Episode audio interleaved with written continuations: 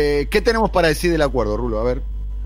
El acuerdo cerró eh, en forma muy similar a la propuesta que se había hecho en el mes de julio. Se modifican mm, dos puntos en cuanto al, a, la- a las fechas de pago, es decir, se, se adelanta en 60 días las fechas de vencimiento, es decir, entran todo el mismo año. Digamos, se mantiene el esquema que tenía de estructura de cuánto va a pagar por año Argentina, nada más que en vez de vencer en marzo y septiembre, se adelantan 45 días y se, se caen los vencimientos en enero y julio. 9 de año. enero y 9 de julio. Exactamente, en vez de 4 de marzo y 4 de septiembre. Fecha histórica, tengo que decir, 9 de julio. Sí, ¿no? Para- linda fecha para pagar deuda, ¿no? El 9 de julio. Para hablar de la independencia. Linda fecha para pagar la deuda. El 9 de julio. Este, bueno. Sí, yo, yo estoy convencido que hay gente mala que se ríe con él cuando escribe esos detalles y dice, mirá, después del 9 de julio estamos perdiendo el tema de la deuda. Y el otro punto es sobre, hay un bono, el bono más corto es el bono 2030, que se, se, iba a dar- se va a dar como compensación por los intereses que no se, que no se pagan durante el periodo de negociación y, y- y el periodo de gracia. Eh, ese bono también cambió un poquito el esquema, hay un semestre que se adelanta, sobre todo en euros, porque ahí, ahí hay una diferenciación entre euro y dólares, digamos, a los que, a los que suscriban en euro, que tiene una tasa bajísima, eh, la tasa de un octavo de punto, es oro- 0,125 eh, por ciento anual, eh, se le da unas ventajas adicionales. Se Con lo- empieza a amortizar antes. se empieza a amortizar antes y ta- también se termina antes, pues eh, termina a principio de 2030 en vez de fin de 2030. Digamos, esas son las dos, dos modificaciones. Hay otro capítulo que quedó abierto, o por lo menos no está muy claro en, en- en- en el documento este que se distribuyó, el documento del acuerdo, que es el tema de las cláusulas. Eso es clave. Esto que va a explicar el Rulo, Dani y a todos les oyentes, es clave el tema de la cláusula porque era uno de los dos puntos que estaban en discusión. Estaba por un lado la guita, pero decíamos lo de la guita, esos tres de la diferencia, medio que funcionaba como una excusa comprensible para esto otro que va a explicar el Rulo, que es menos comprensible, pero que excede incluso a la Argentina el tema de la cláusula, porque ahí lo que estaba buscando BlackRock fundamentalmente era sentar un precedente de cara a las negociaciones que tiene BlackRock en el mundo por delante. Va a tener muchas negociaciones de deuda Sí, BlackRock. probablemente. Y, el, y en- te agrego, Gillo, que en, que en el último tramo Mm. o se agregó o se supo que y ya estaba antes, también hizo un esfuerzo muy grande Fidelity, el otro, el otro El fondo, otro gran- fondo de inversión también empezó a operar muy fuerte sobre este punto, sobre el punto de que se cambiaran la cláusula de acción colectiva y las, garantías por las cuales eh, el país emisor, es decir, el país deudor, tendría condiciones para reestructurar la deuda, hacer algún cambio sobre lo negociado. Y a la vez, eh, digamos, en forma opuesta, eh, los acreedores tenían más facilidades anteriormente para eh, litigar contra el país. No está esto en el comunicado. No, lo- hay, hay, una- hay un párrafo, fíjate que dice algo así como, bueno, esto se resolverá en, en- en otros Sí, ámbitos como, que... como quien lo arregla en la reglamentación. Bueno, sale en general. no, pero me parece que más está pateado para el tema de que lo arreglen, con- arreglenlo con el Fondo Monetario con el Instituto Porque esto de ahora. Capitales. Esto tiene que ir claro. Ahora, esto ¿Qué tiene- fue lo que dijo Guzmán la semana pasada en, en la teleconferencia que dio Sí. para inversores estadounidenses? Que después de eso, hubo, un- hubo algo que pasó la semana pasada que recién, yo por lo menos lo repasé recién esta mañana, que pasó desapercibido. En un momento Guzmán dijo, esto lo van a arreglar directamente con, con los organismos internacionales. Como diciendo, porque esto sienta precedente para otros bonos, entonces nosotros no podemos este, avanzar sobre este punto. No, no, no se le dio mucha bola a este tema, a esa declaración, pero evidentemente es muy importante. Diciendo, ah, lo arreglan con, con ellos, qué sé yo. El Argentina no tiene que ver con nada con esta pelea. Que pasó esto, se supo que BlackRock y Fidelity estaban operando sobre eso. Lo dijo Guzmán cuando se fue a consultar a, la- a los voceros del fondo, a los voceros del Instituto de Mercado de Capitales, a los del, a los del, al- del Departamento de Tesoro de Estados Unidos y hasta el Ministerio de Economía Argentina. Nadie respondió nada. Nadie dijo de este tema.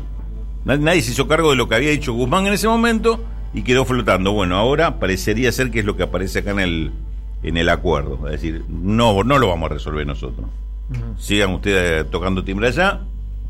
Bueno, el Si tema la bola, nosotros nos, este, nos alineamos con lo que se resuelve. El tema de las cláusulas de acción colectiva eh, es, es un tema clave. El tema de la plata, Dani, el valor presente neto subió un dolarito aparentemente. Digo aparentemente porque tampoco está tan claro en el documento. Sí, es porque- una es una evaluación que se hace a ojito. Sí, bastante caprichosa, aparte la evaluación esa del dólar o no si, dólar. si subió o no subió un dólar, pero bueno, en el consenso en de cuanto lo- a monto de plata para Argentina no cambia.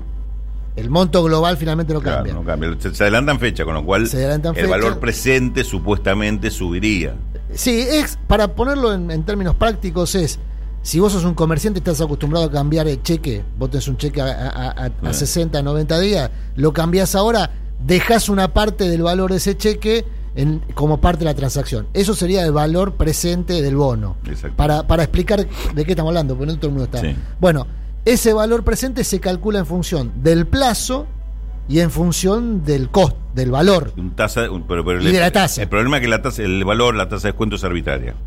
Se arregló 10%. Claro. Este criterio, este criterio es muy beneficioso para los acreedores.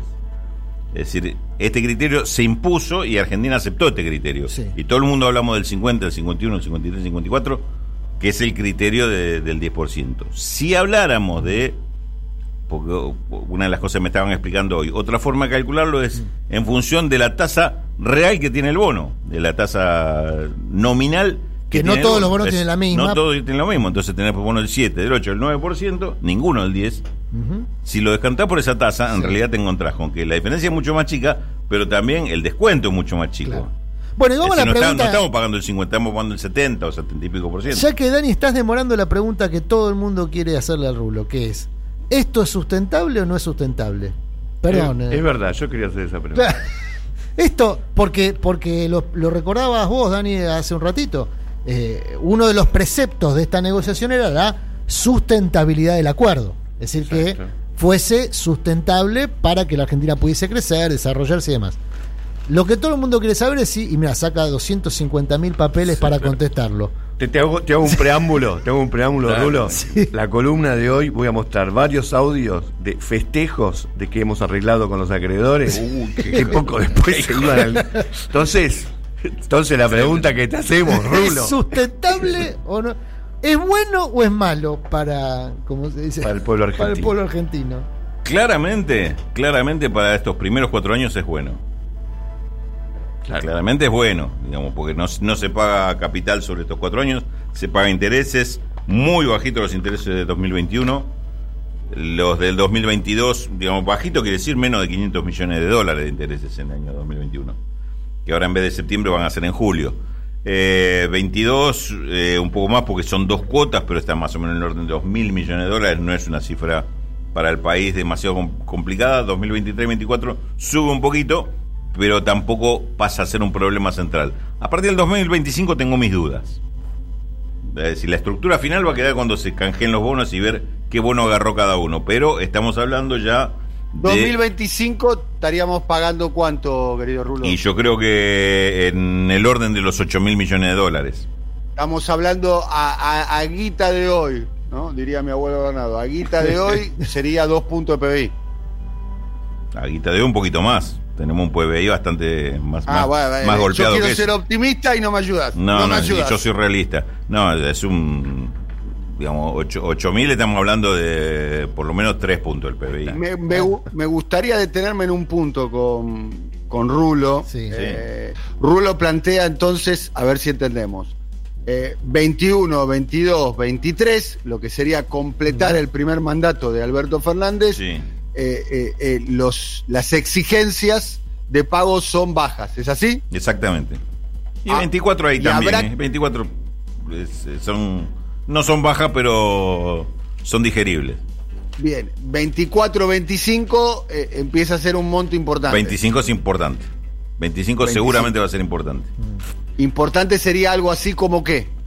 Como 8 mil millones de dólares entre capital e intereses. por Vean, ejemplo. 8 mil millones de dólares es la mitad del superávit comercial que tuvo la Argentina el año pasado, que fue de 16 mil. ¿Estoy haciendo mal la cuenta? No, está bien. Está bien, sí, sí, sí. Bien. O sea, la Argentina tiene que llegar al 2025 con un superávit comercial robusto. Está, eh, eh, ¿Es correcto lo que digo o no? Corríjame. O, o, ¿O? ¿O? renegociar. O renegociarla. negociando. O negociando nueva deuda, ponele. Todavía falta la del Fondo Bueno, Monetario. muchachos, Todavía así falta. no puedo, ¿viste? Si voy a ser el único que se baja del auto a empujar soy yo, no va. Y pero escúchame, vos, vos pretendés. Digo, yo trato de ser optimista, optimista, Vos querés vivir con lo nuestro.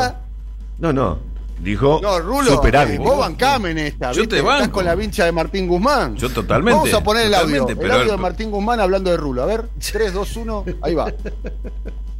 les cuento algo, que es Dale. que generalmente no me gusta aceptar eh, entrevistas telefónicas Ajá. porque uno no se ve cara a cara, Sí, pero yo muchas veces cuando estoy en Argentina manejo de La Plata a Buenos Aires, sí. eh, voy en el auto y, y muchas veces he escuchado a Rulo de la Torre, sus columnas, así Sí. que me, me gusta mucho, así que dije, bueno, esta vamos a aceptarla, ojalá que la próxima sea eh, cara a cara en el estudio.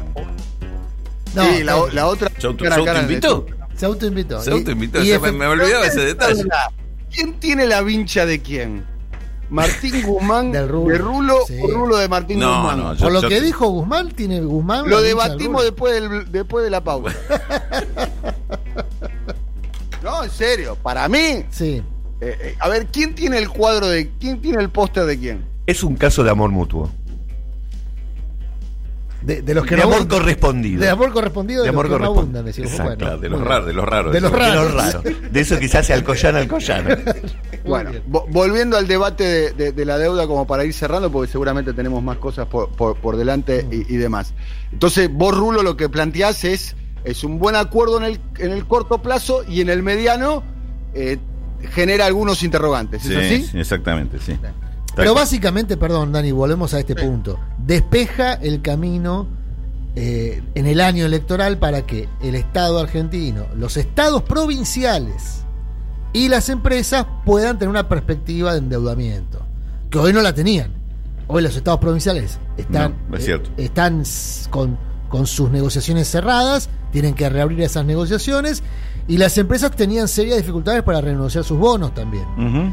Eh, de modo que esto lo que hace es empezar a habilitar ese camino y insisto, el gobierno cree que para octubre, noviembre va a tener a un año calendario de, de las elecciones de medio término la posibilidad allanada de volver a los mercados de crédito. Vos dirás, bueno, pero otra vez volvemos a un ciclo de endeudamiento. Bueno, quizá el Estado Nacional no vuelve a endeudarse, pero los privados sí, las Mm. provincias sí, hay que ver en qué términos. Yo te puedo asegurar que hay varias provincias, aunque jurisdicciones federales como la ciudad de Buenos Aires están muy interesadas en que en la previa del año electoral le habiliten la canilla.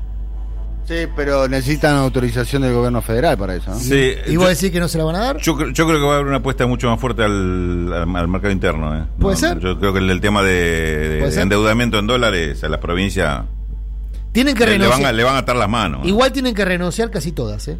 Porque todas, re- renegociar. Y todas se endeudaron Sí, mucho durante renegociar la deuda sí, pero tomar nueva deuda, digo, no, no, yo no, yo no la veo. ¿eh? Hay que ver los Ahora, la, pregunta es, ¿al fondo también le vamos a tratar de pedir tres años de gracia? ¿O es otra la, la negociación ahí? El fondo en general te Es pide otra- cosas a cambio, ¿no? Es otra la renegociación, pero los tres años de gracia ya, ya están, ya están, la, la primera cláusula